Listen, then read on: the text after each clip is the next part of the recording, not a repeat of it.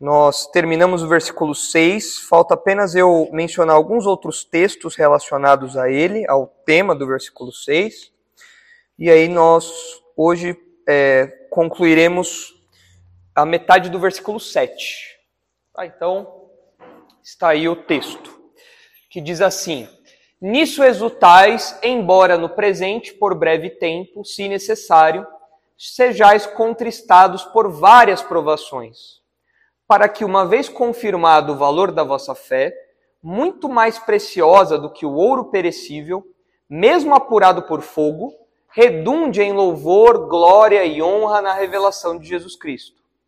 A quem não havendo visto a mais, no qual não vendo agora mais crendo, exultais com alegria indizível e cheia de glória, obtendo o fim da vossa fé, a salvação da vossa alma. Então, se os irmãos se recordarem, nós falamos que os versículos 6 a 9 podem ser divididos em dois, duas partes, dois blocos.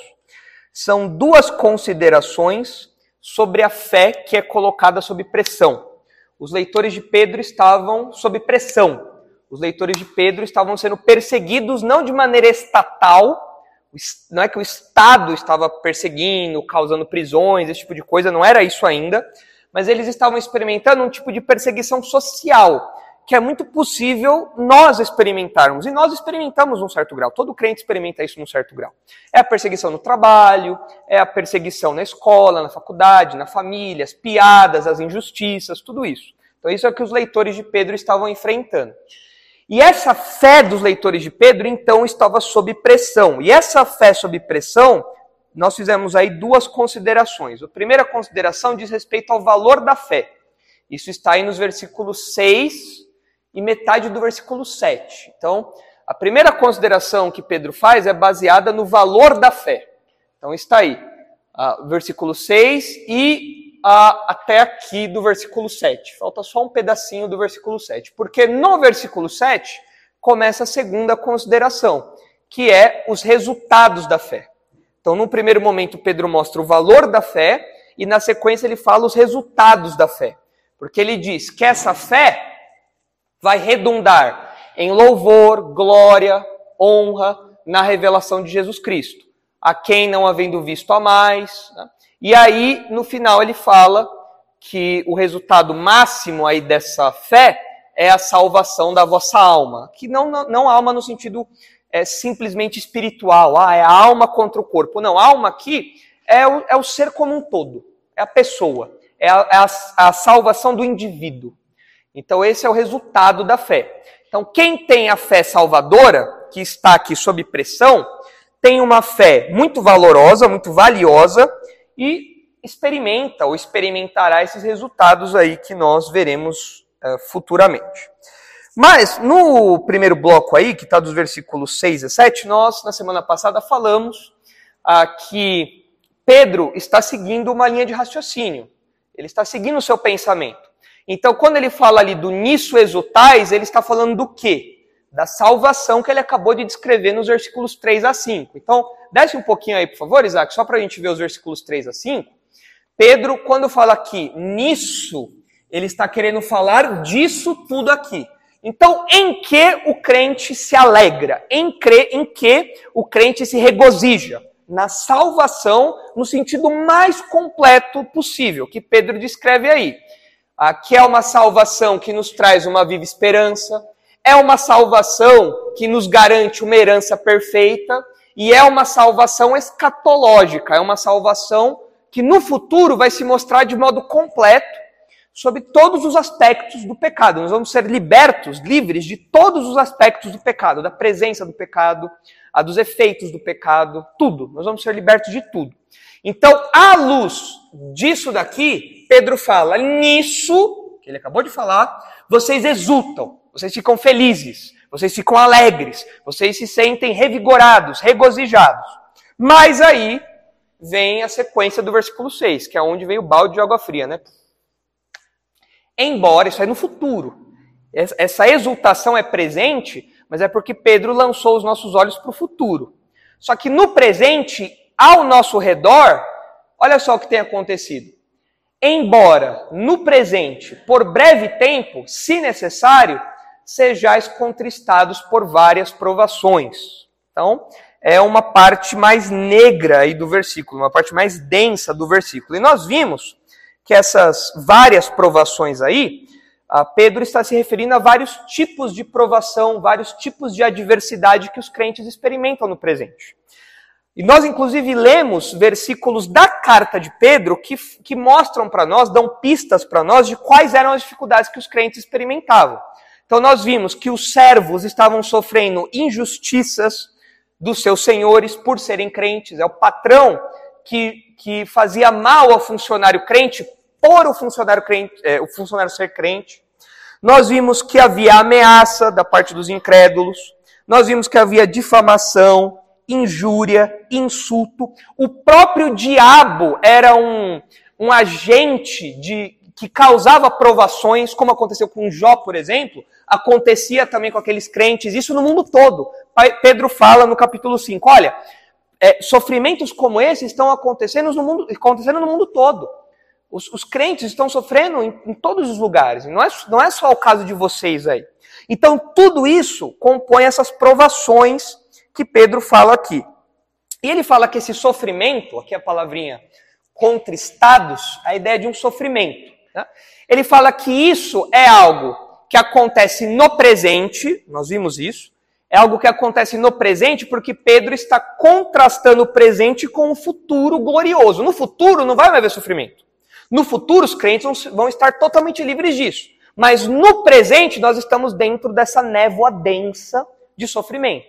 Então ele fala, no presente é assim. Ele fala que esse sofrimento é breve, é algo transitório, é algo rápido.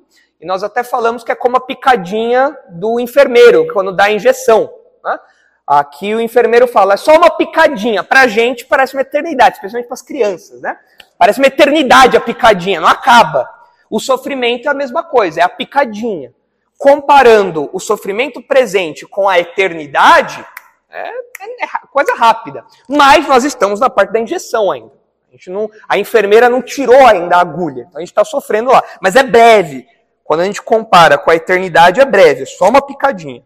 E nós vimos que é algo também necessário.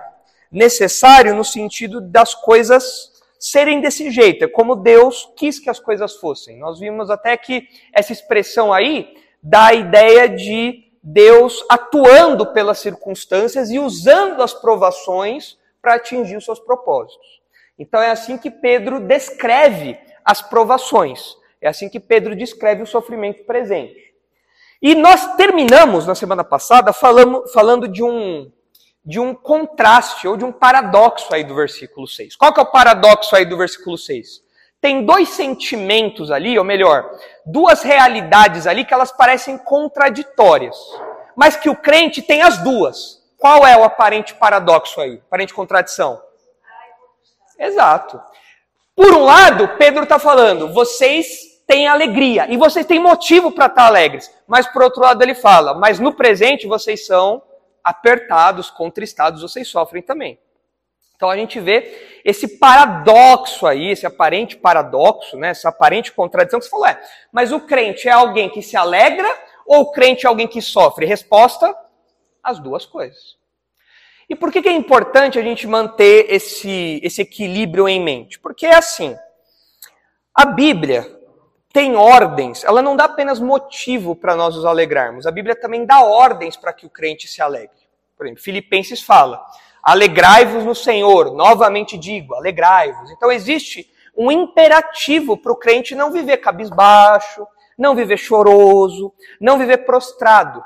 E o, o, a, o fundamento dessa alegria é as promessas de Deus, as garantias da nossa salvação, tudo isso que Pedro acabou de falar aí. Só que às vezes as pessoas pensam que essa alegria que nós temos é uma alegria meio de, de bobo alegre. Acho que aquele brinquedo é João Bobo, não é? Que você dava soco, ele, ele, ele deitava e voltava para você e ele estava sempre sorrindo. Né? Eu tinha um João Bobo. Ah, eu treinava boxe no meu João Bobo. Vocês veem que eu sou muito forte por causa disso, né? Ah, e eu treinava lá. O que aconteceu? Eu dava o soco, o João Bobo sempre sorrindo, sempre sorrindo, sempre cheio lá, né? Sempre. E tem gente que pensa que o crente é assim, que o crente é um João Bobo. Então o crente está apanhando, apanhando, apanhando, sofrendo, sofrendo, sofrendo, sendo perseguido, mas ele tem que estar tá sempre com um sorriso no rosto, ele não pode nunca estar triste, ele não pode nunca estar cabisbaixo. Mas não é o que o texto diz. O texto fala que nós estamos sendo contristados nesse mundo. Há um sofrimento nesse mundo. Nós ainda convivemos com o pecado, o nosso pecado, a perseguição, os efeitos do pecado ao redor, ao nosso redor. Isso nos causa tristeza. Então, como é que a gente mantém esse equilíbrio entre a alegria, que tem que ser real, o crente não pode ser alguém batizado no suco de limão, o crente não pode ser alguém sempre uh, cabisbaixo, sempre, ah, ó céus, ó vida, ó azar. Tinha um gatinho dos, dos desenhos que era assim, não era? O, é, o Hart, é isso, o Hart, né? Sempre, ó céus, ó vida, ó azar. O crente não pode ser assim. Aí você falou, ué, mas o mundo é difícil. É difícil, mas tem um equilíbrio.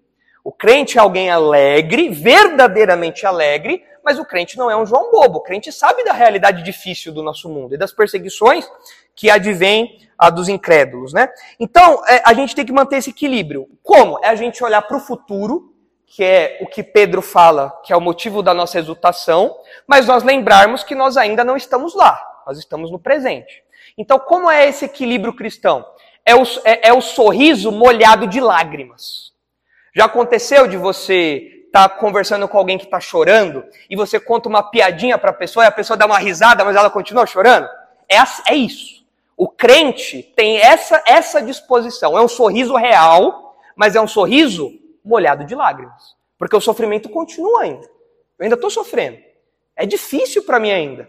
Mas não é um, é, é um sorriso real. As lágrimas são reais também. Qual dos dois é mais real? Os dois são reais. Alguns momentos nós sorrimos mais, outros momentos nós choramos mais. Mas o crente é alguém que tem as duas coisas. Ele sorri e ele também chora. É o sorriso molhado pelas lágrimas. E isso, esse mix de sentimento, faz com que a gente não seja pessimista. Ah, Deus me abandonou. Ah, não tem jeito. Ah, tá tudo largado. Deus perdeu o controle. E também nos impede de ir para o outro extremo, que é o iludido é a pessoa que tem uma alegria artificial. É a pessoa que se força a ser alegre, mas é um, é um sorriso forçado. Não é, não é fruto de uma convicção natural dela. É uma coisa artificial. O crente não é assim. O crente não é, não tem, não tem essa coisa forçada. Agora a pergunta é: é possível, na prática, nós nos alegrarmos em meio a um cenário de, de, de tristeza, de, uh, sofrimento, de provação. É possível, na prática, é possível nós sentirmos uma alegria real, mesmo chorando? É possível, na prática, nós experimentarmos isso? Eu acho que é. Sabe por que eu acho que é? Primeiro, porque existe uh, uma verdade. A verdade, que nós já até falamos semana passada, é que a nossa alegria não é uma alegria circunstancial, ou seja, não é uma alegria baseada nas circunstâncias. O mundo pode estar desabando. As minhas esperanças estão enraizadas em quem?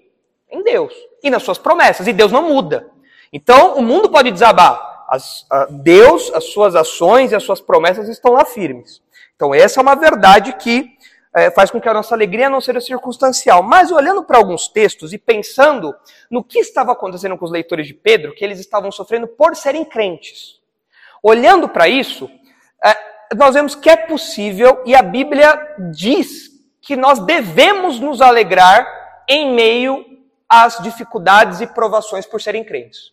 Mais de uma vez a Bíblia fala isso. Quer ver? Olha só, começando aí por um texto do Antigo Testamento, Abacuque 3, finalzinho de Abacuque. Abacuque 3:17. É possível nós nos alegrarmos mesmo em meio às turbulências da vida? Sim, é possível. E olha só o que diz Abacuque. Abacuque é um livro que pouca gente lê, né? Mas é um livro bonito. Abacuque é um livro bonito. Abacuque apresenta suas questões para Deus. Abacuque sabe que os babilônios vão se levantar para trazer juízo contra Judá. E a Babilônia era uma nação pagã, a Babilônia era uma nação terrível. Ah, e o, o Abacuque sabe disso e ele apresenta suas questões para Deus. Em determinado momento, ele fala: O que eu vou fazer agora é sentar e esperar Deus me responder. E Deus responde. E aí, no final de Abacuque, olha só o que ele diz. É muito bonito isso. Acho que tem até uma música um daqueles cânticos, é, versículos musicalizados, aqui é esse versículo aí. Olha só. Ainda que a figueira não floresça, nem haja fruto na vide, o produto da oliveira minta, e os campos não produzam mantimento, as ovelhas sejam arrebatadas do aprisco e nos currais não haja gado. É, essa situação é uma situação de quê? Caos, tragédia, tragédia. Acabou, acabou. Ó, a figueira não floresceu. Ah, não tem fruto na vide. A oliveira mentiu, ela não, ela não, não deu o que deveria dar. Ah, os campos não têm mantimento. As ovelhas não estão mais no aprisco. Uma sociedade agropastoril, lascou, não tem mais nada. Nos currais não tem gado, já era, tudo. Abacuque olha para o futuro e ele vê que os babilônios vão se levantar, Deus vai trazer juízo e a, a situação é caótica. Mas olha o versículo 18: Todavia, eu me alegro no Senhor e exulto no Deus da minha salvação. Você está tá desregulado, você está você tá tomando tarja preta, é por isso que você está. É por isso que você está feliz, é por isso que você está alegre. Não, não. Por quê? Ele se alegra e se exulta no Deus da salvação dele. As promessas de Deus. Olha só o 19. O Senhor Deus é a minha fortaleza e faz os meus pés como os da corça e me faz andar altaneiramente. Aqui é, são aqueles animais que andam nos penhascos. Né? Então eles, eles têm o, o, casco forte, eles conseguem andar ali em, em, em lugares difíceis. Então ele está falando que Deus fortalece ele ao ponto dele conseguir passar por todas essas dificuldades aqui. Deus é a fortaleza dele. O campo pode estar tá deserto, pode não ter nada. Abacuque olha e fala: o mesmo Deus que protegeu o povo lá atrás, o mesmo Deus que está levantando os babilônios, o mesmo Deus que fez tudo isso, ele também prometeu cuidar do seu povo. Eu vou descansar nele. E eu me alegro verdadeiramente nele. É um desafio para a gente, né? Falar como Abacuque. Olhando as circunstâncias que ele está vendo e a resposta que ele deu, é um desafio para a gente. Mas ele está olhando para as circunstâncias ou ele está olhando para Deus? Está olhando para Deus. Ele não está ignorando o que está acontecendo ao seu redor, ele não está fechando os olhos, mas ele sabe que acima das circunstâncias está o próprio Deus. Então por isso ele descansa em Deus e ele sabe que Deus é o Deus da salvação dele que vai prover, vai cuidar ali uh, suficientemente. Agora vamos para o Novo Testamento. Olha só, dois textos aí que falam algo parecido. É, o primeiro texto é Mateus 5. Isaac, abre aí, por favor. Em Mateus 5, versículos 10, 11 e 12. São palavras do próprio Jesus, olha só. Mateus 5, versículos 10, 11 e 12.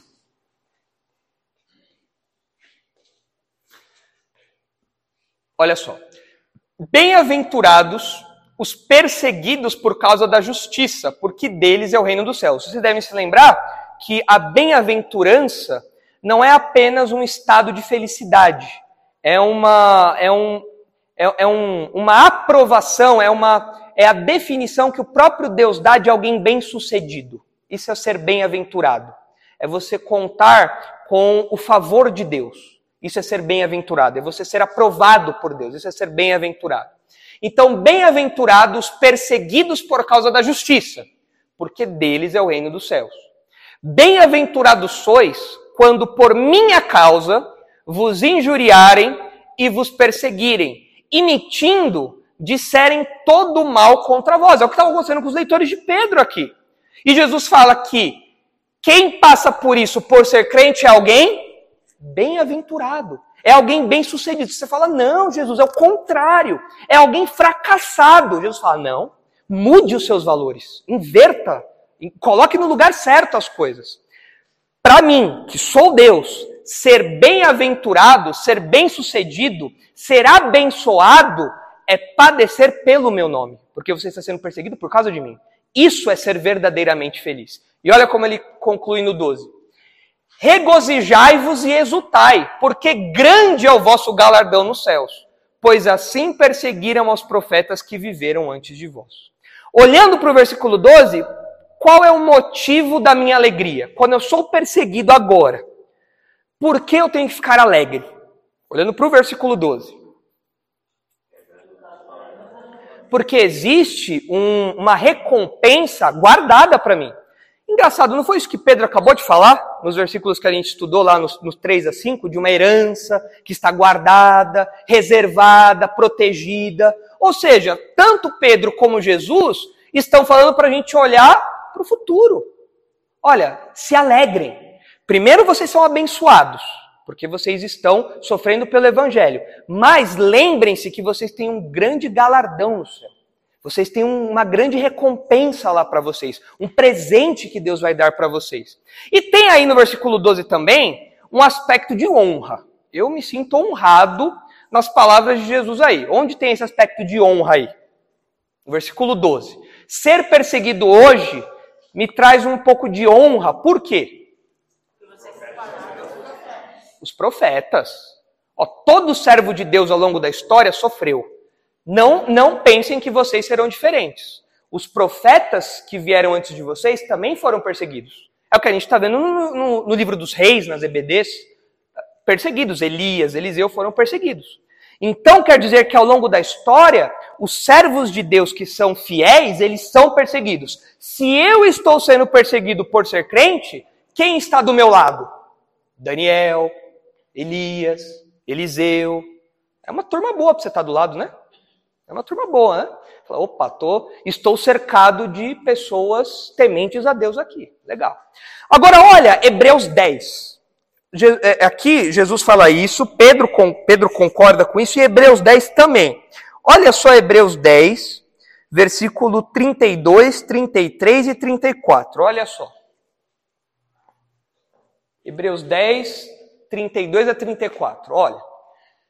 Lembrai-vos, porém, dos dias anteriores, em que, depois de iluminados, sustentastes grande luta e sofrimentos. O autor de Hebreus, como vocês já sabem, ele está lutando contra a apostasia. Ele está falando para os crentes permanecerem firmes. E agora, para encorajar os crentes, ele faz os crentes lembrarem do passado deles, logo que eles se converteram. Ele fala: nos dias anteriores, quando depois de iluminados vocês sustentaram grande luta e sofrimentos, ora expostos como em espetáculo, alguma, algum tipo de humilhação pública, né? expostos como em espetáculo, tanto de opróbrio como, quanto de tribulações, ora tornando-vos coparticipantes com aqueles que desse modo foram tratados, ou seja, é, participando junto com aqueles que estavam sendo humilhados. Eles não abandonavam, eles, vou sofrer junto com você aqui. E olha agora o 34. Porque não somente vos compadeceste dos encarcerados, aqui é claro, não é se compadecer do Lula, não é se compadecer da, do bandidão preso, né? É se compadecer dos encarcerados pela fé, dos encarcerados porque eram crentes, né? Ah, não somente vos compadeceste dos encarcerados, como também aceitastes com e o que, que o pessoal aceitou com alegria? O espólio dos nossos bens. O pessoal tomou os bens. Falou, você é crente? Então, dá aqui seus bens para mim. E o crente falava, você quer? Tá bom. Tó. Com um sorrisão na cara. Você fala, não, isso não aconteceu. Aconteceu. Os crentes hebreus fizeram isso. Vocês aceitaram com alegria o espólio dos nossos bens. Baseados em quê? Tendo ciência de que tendo ciência de possuir de vós mesmos patrimônio superior e durável. É, é a mesma ênfase de Pedro. Olha, lembrem-se do futuro. Vocês têm uma herança guardada. Tudo isso daqui é transitório. Ah, tô, tô, congelou sua poupança? Você é crente, então sua poupança está congelada. Tá bom, meu amigo, eu tenho ruas de ouro na minha herança. Isso daí, para mim, é nada. É o Eike Batista perder 10 reais. Isso aí, para mim, é que agora ele tá pobre, né? Agora, agora faz falta. Agora 10 reais para ele faz falta, né? É. Tem que pegar outro exemplo. Quem é milionário aí? Sei lá, o Elon Musk. É, é, é dinheiro de troco pro Elon Musk. Fala, ó, a gente vai pegar seu carro zero porque você é crente. Olha, pode levar. Quer levar outro? Leva também. Isso aí para mim, ó. É, pode pegar essa Ferrari. Isso aí para mim é dinheiro de troco, é dinheiro de bala. A minha herança, você não pode encostar nela. Porque eu tenho um patrimônio superior e durável. Então é o mesmo motivo. A base para a alegria é a consciência desse galardão, dessa herança, que era a mesma coisa que Pedro fez lá com os leitores dele em 1 Pedro. Outro texto aí, Atos 5,40. Como, como que o crente, baseado em que o crente se alegra em meio aos sofrimentos? Olha só Atos 5,40, o que diz aí. Atos 5, versículo 40, olha só. Chamando os apóstolos, açoitaram-nos e ordenando-lhes que não falassem em nome de Jesus, os soltaram. E eles se retiraram do sinédrio, regozijando-se por terem sido considerados dignos de sofrer afrontas por esse nome. Os apóstolos apanharam, foram presos, apanharam, e ao invés de sair chorosos, eles, qual foi a reação deles? Alegria, aí.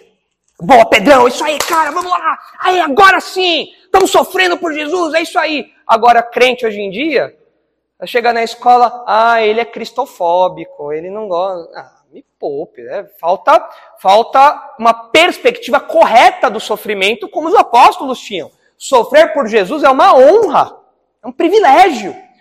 Eles, eles se regozijaram por terem sido considerado, considerados dignos. Deus falou: vocês vão sofrer pelo meu nome. Legal. Agora sim eu estou feliz. É isso mesmo que eu quero. Sofrer por Deus é uma honra. Bem diferente do que a gente vê hoje em dia, os evangélicos por aí, né? Mas a gente vê que sofrer pelo evangelho é motivo de alegria por, por ser um privilégio, né? Por identifi nos identificarmos com Cristo. Quem é, quem é esse nome aqui? Que está com N maiúsculo até. Quem é? É Jesus, é o nome. Então eles sofreram afrontas por causa de Jesus. Isso foi um privilégio para eles. Então, o crente, de certo modo, é um, é um bicho meio estranho, né?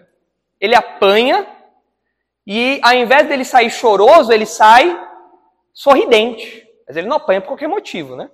Não é apanhei porque eu sou bandido. O próprio Pedro vai falar, não vem com esse papo não. Se apanha por ser bandido, você tem que mudar.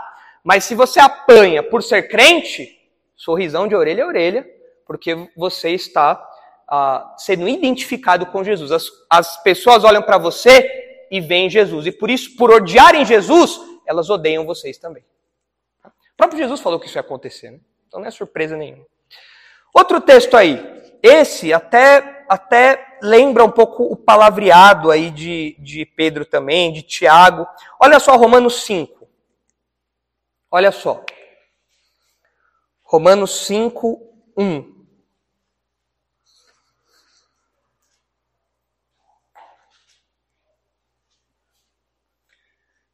Olha o que Paulo diz aí.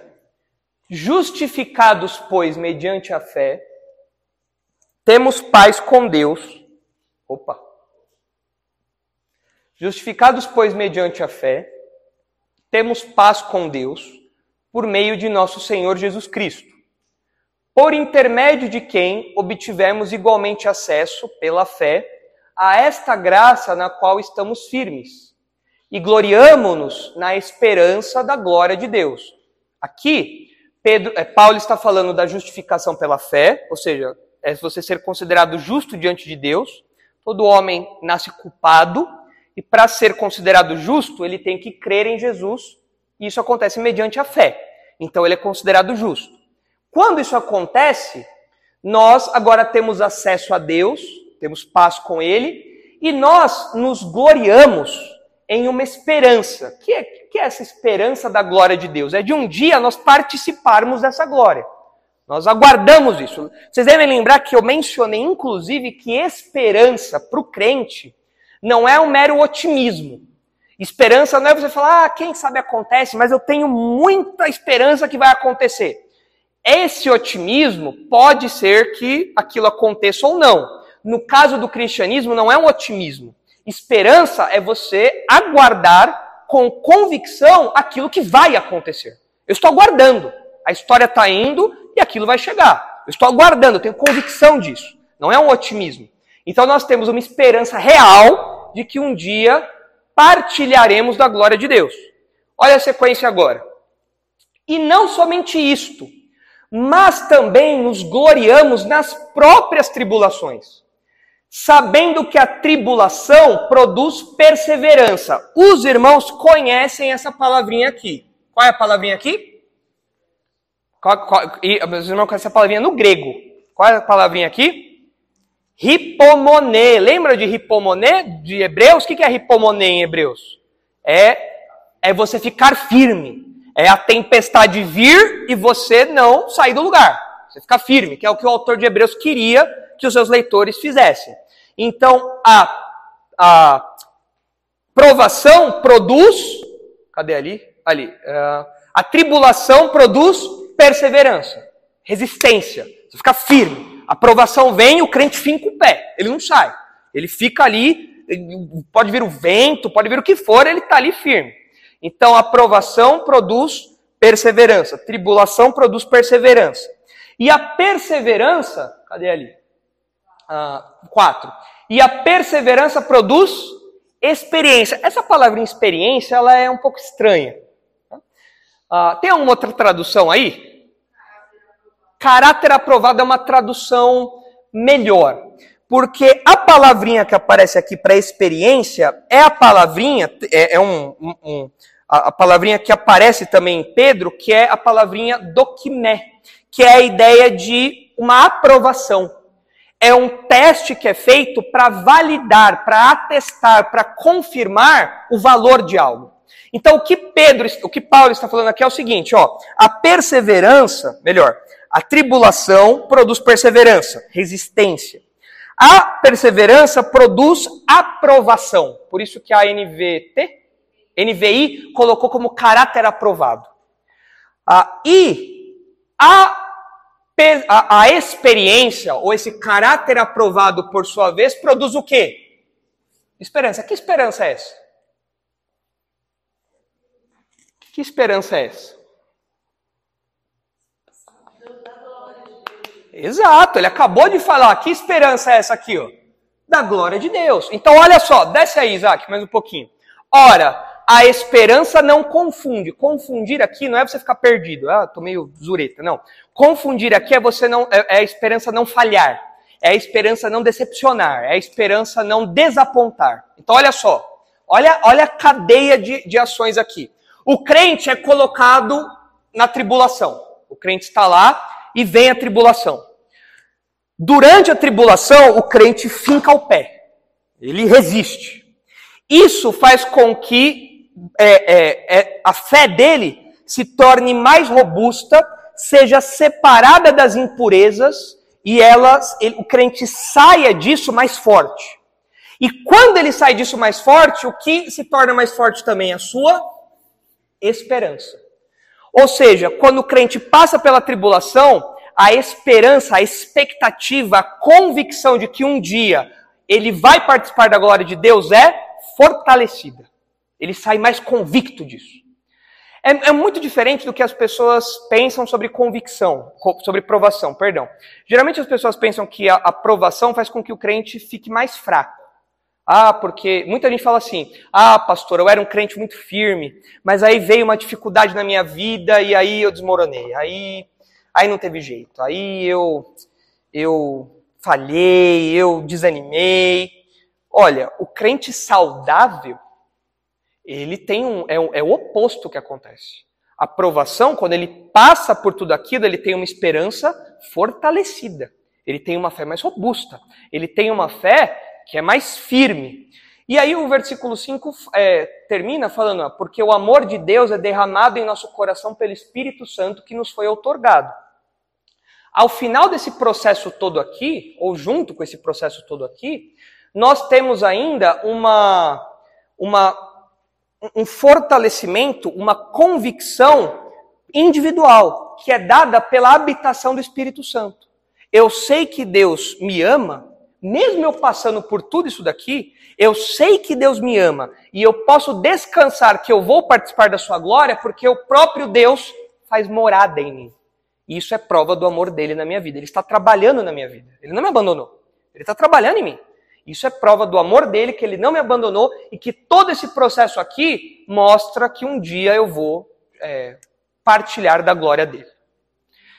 Então você vê aí que o motivo de Paulo se regozijar nas tribulações, como ele fala aí, ó, nos gloriamos nas próprias tribulações, é porque a tribulação trabalha no caráter do crente, na fé do crente, vai lapidando o crente.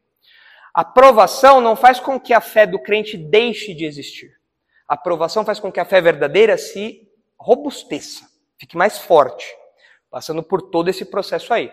Então é motivo de alegria. Isso daí, apesar de, de ninguém, ninguém gostar de passar por provação, é motivo de alegria, né?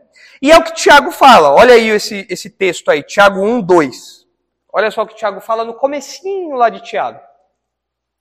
Olha só o que ele diz a respeito disso também. É uma linguagem muito parecida com a de Paulo. Olha só. Meus irmãos, tende por motivo de toda alegria ao passardes por várias provações. Falou, ô Tiago, você também está nessa? Essa coisa de ser alegre, passar por várias, prova várias provações, Tiago, é. Tem de motivo de toda alegria, de grande alegria, o passardes por várias provações, sabendo, tendo a noção de que a provação da vossa fé uma vez confirmada, produz perseverança.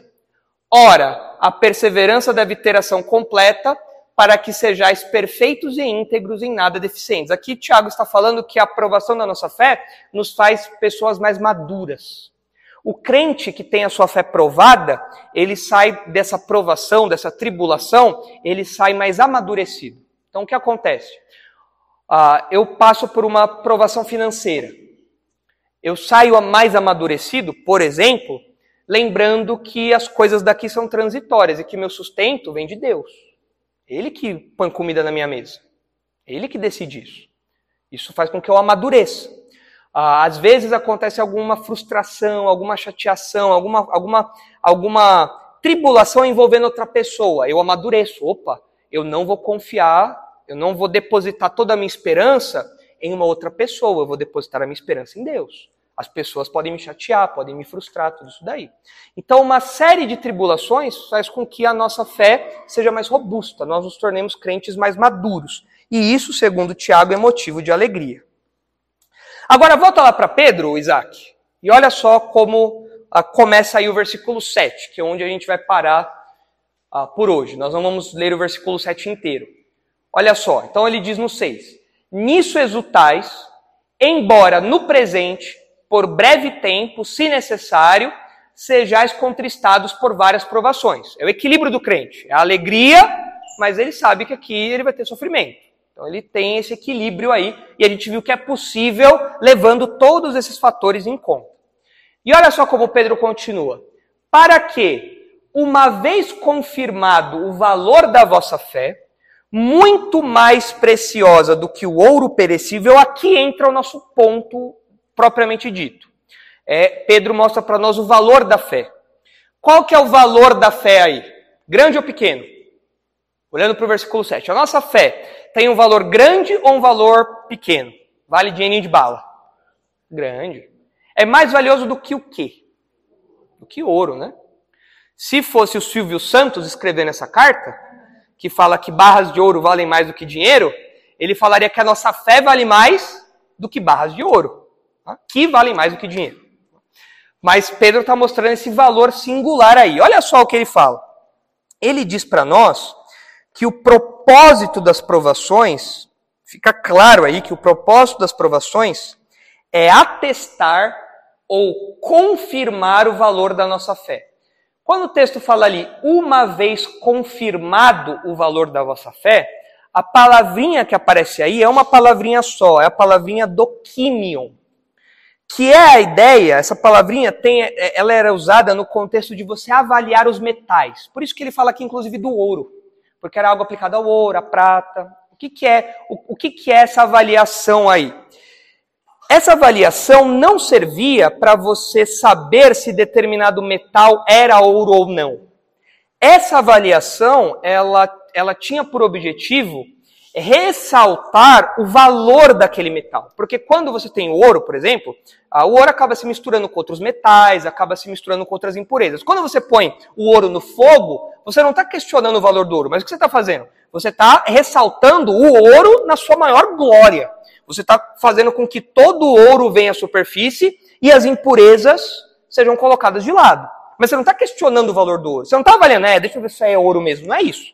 O que Pedro está falando aqui com essa palavrinha não é que a nossa fé está sendo questionada. Deus fala, ó, vou colocar vocês na provação para ver se você tem fé ou não.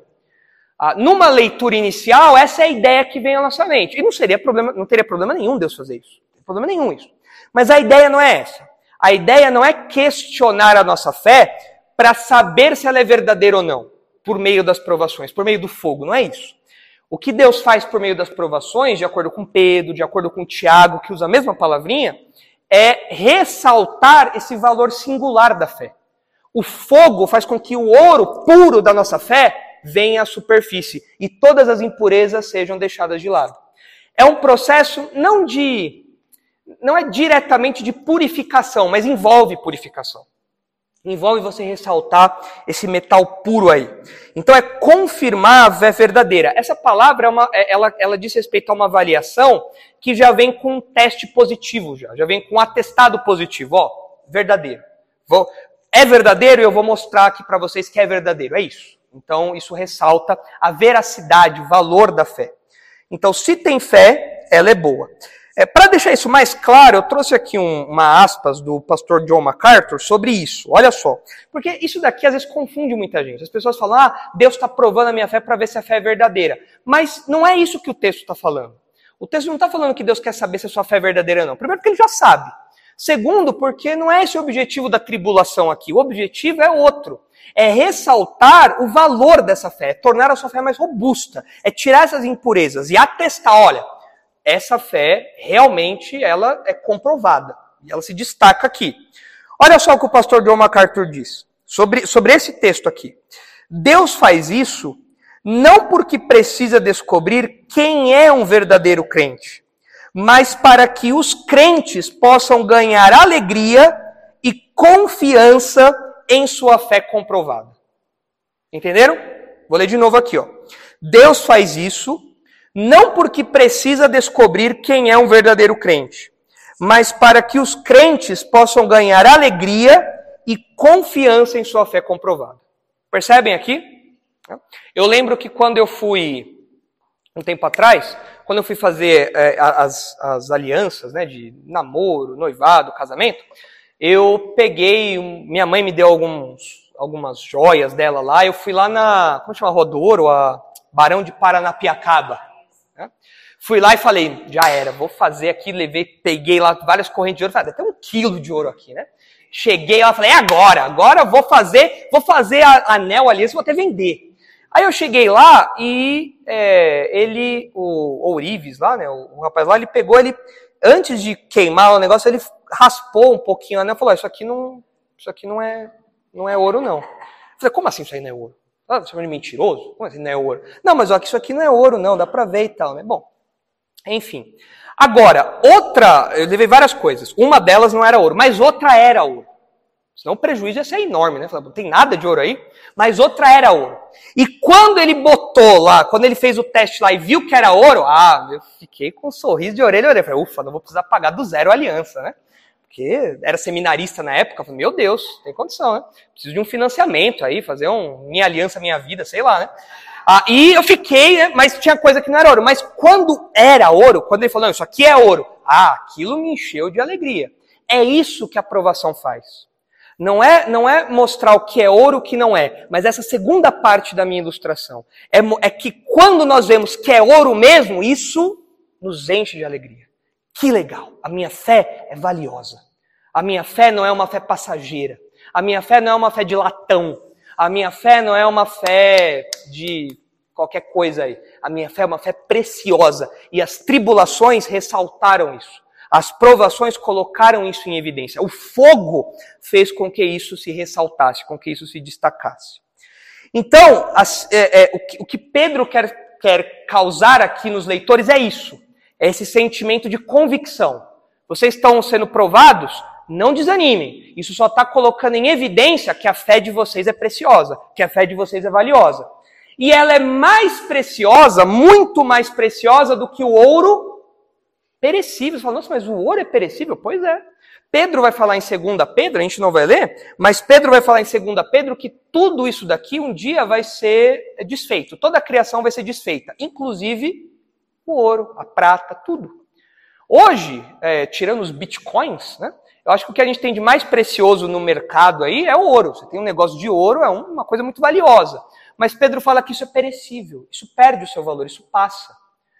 Ah, e Pedro fala que a nossa fé, diferente do ouro, ela não é perecível. E por que, que ela é mais valiosa? Isaac, desce aí, por favor, para o versículo 18. Por que, que a nossa fé é mais preciosa do que o ouro? Olhe aí para os versículos 18 e 19 e responda. A nossa fé é mais preciosa do que o ouro e a prata porque ela está fundamentada em quê?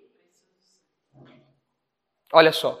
Sabendo que não foi mediante coisas corruptíveis, como prata ou ouro, que fostes resgatados do vosso fútil procedimento que vossos pais vos legaram, mas pelo precioso sangue, como de cordeiro sem defeito e sem mácula, o sangue de Cristo. Aqui, quando fala do sangue de Cristo, é claro que Jesus, quando sangrava, não sangrava folhas de ouro, né? Ele não sangrava dourado, igual acontece nos filmes por aí, né? Tem filme que o pessoal corta, sangra, sangra dourado, né? Filme de vampiro, essas coisas assim. Não é isso. A Jesus, o sangue de Jesus era como a gente, tinha hemoglobina, tinha igualzinho o nosso. Mas quando fala aqui do sangue de Cristo, Pedro está pensando em quê? Sangue é, um, é uma, uma palavra que Pedro usa para se referir a quê? A morte, ao sacrifício de Jesus.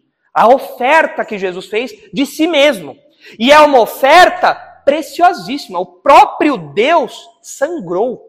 Já pararam para pensar nisso? que o próprio Deus morreu, lá em Atos 20, 28 fala que Deus comprou a igreja com seu próprio sangue. Qual que é o, qual que é o valor do sacrifício do próprio Deus? Qual é o valor disso?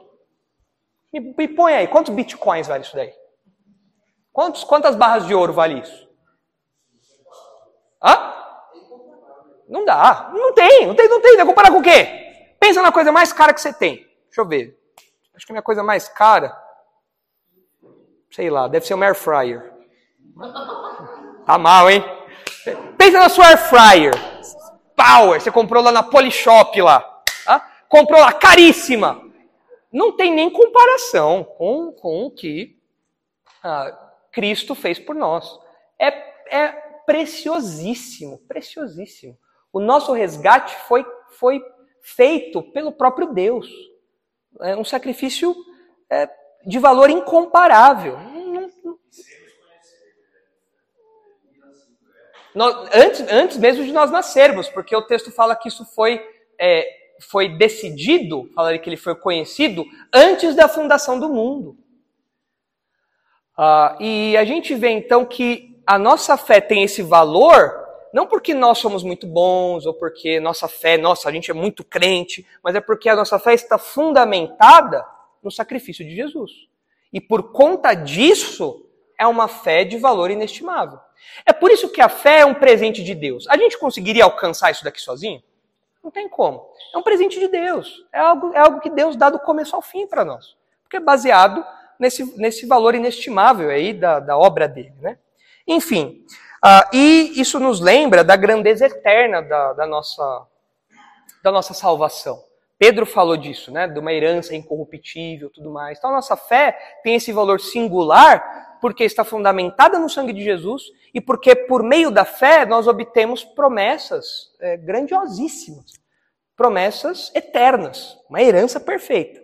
E aí o texto termina, o versículo 7 termina aí nesse primeiro ponto. Volta lá, por favor, Isaac, falando que é uma fé muito mais preciosa do que o ouro, mesmo apurado por fogo. Mais à frente, não precisam abrir aí, mas mais para frente, lá em 1 Pedro 4, Pedro, Pedro fala que o fogo, ele, ele associa o fogo à tribulação, à provação, às dificuldades, às perseguições. Então aqui, ah, quando fala ali de apurado por fogo, a gente entende que Pedro está falando do contexto do ourives, daquela, daquela ideia de provar o, o metal, mas fogo tem a ver com tribulações. Então o que a gente vê aqui é que assim como o fogo separa as impurezas do ouro, as tribulações separam também a fé verdadeira daquilo que é meramente superficial, daquilo que é incompatível com o caráter cristão.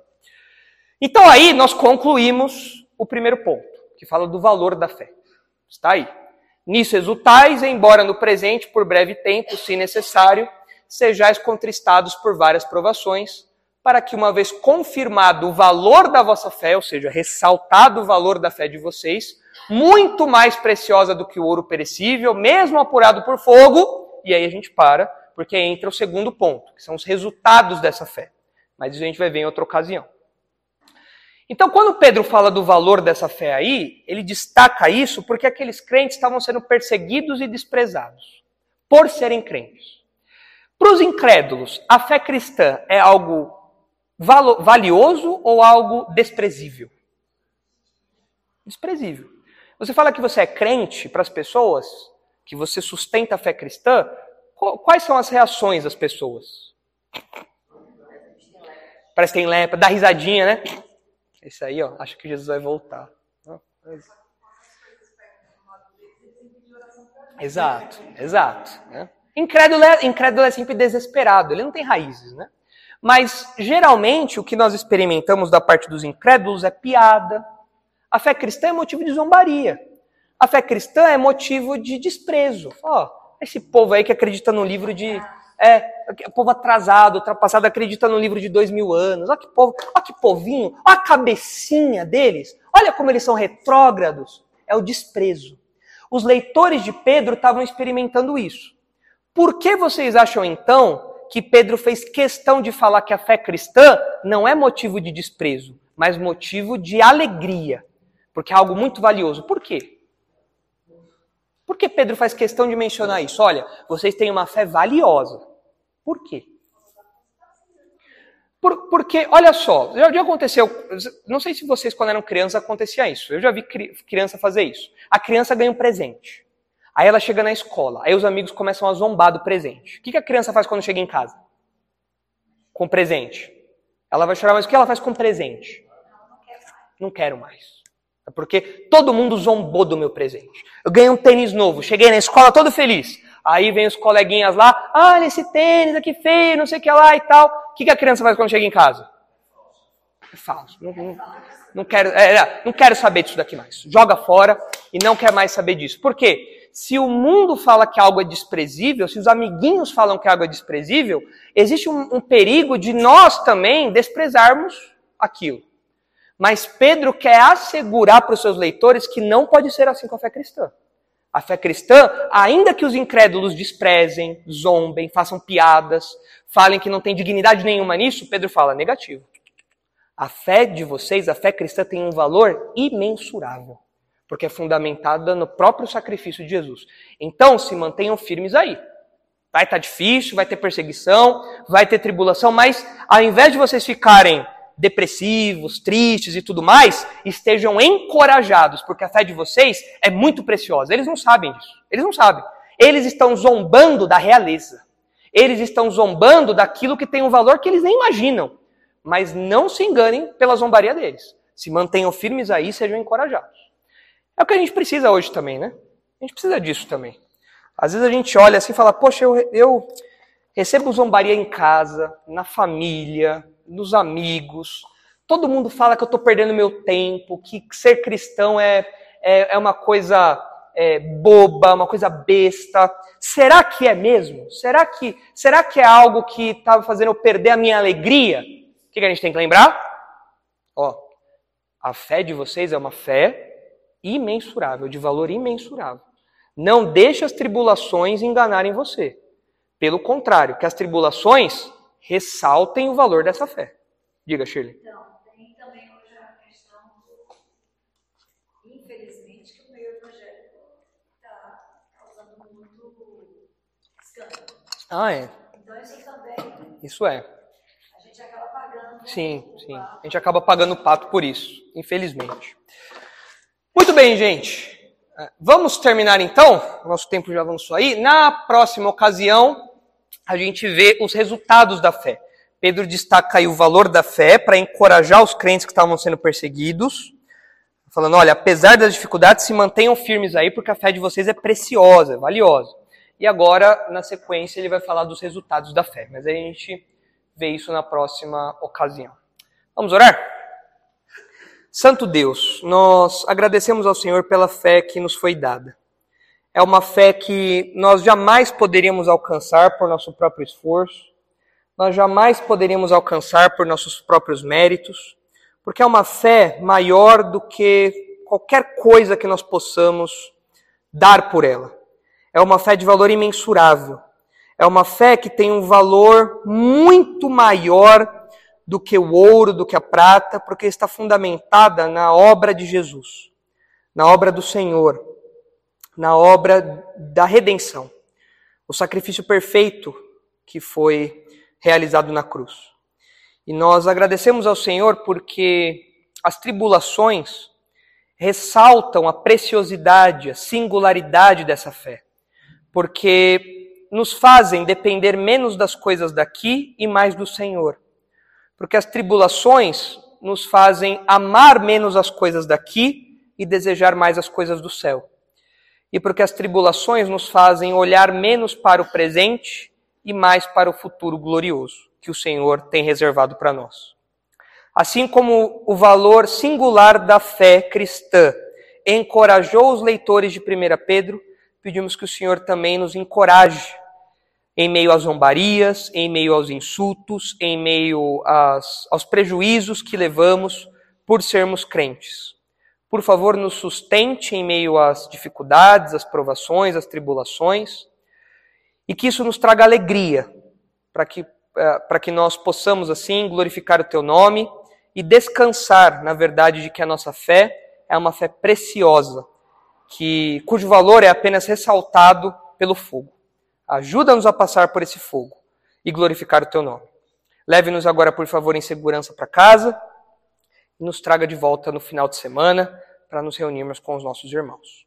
E em nome de Cristo, nosso Salvador, que nós oramos. Amém.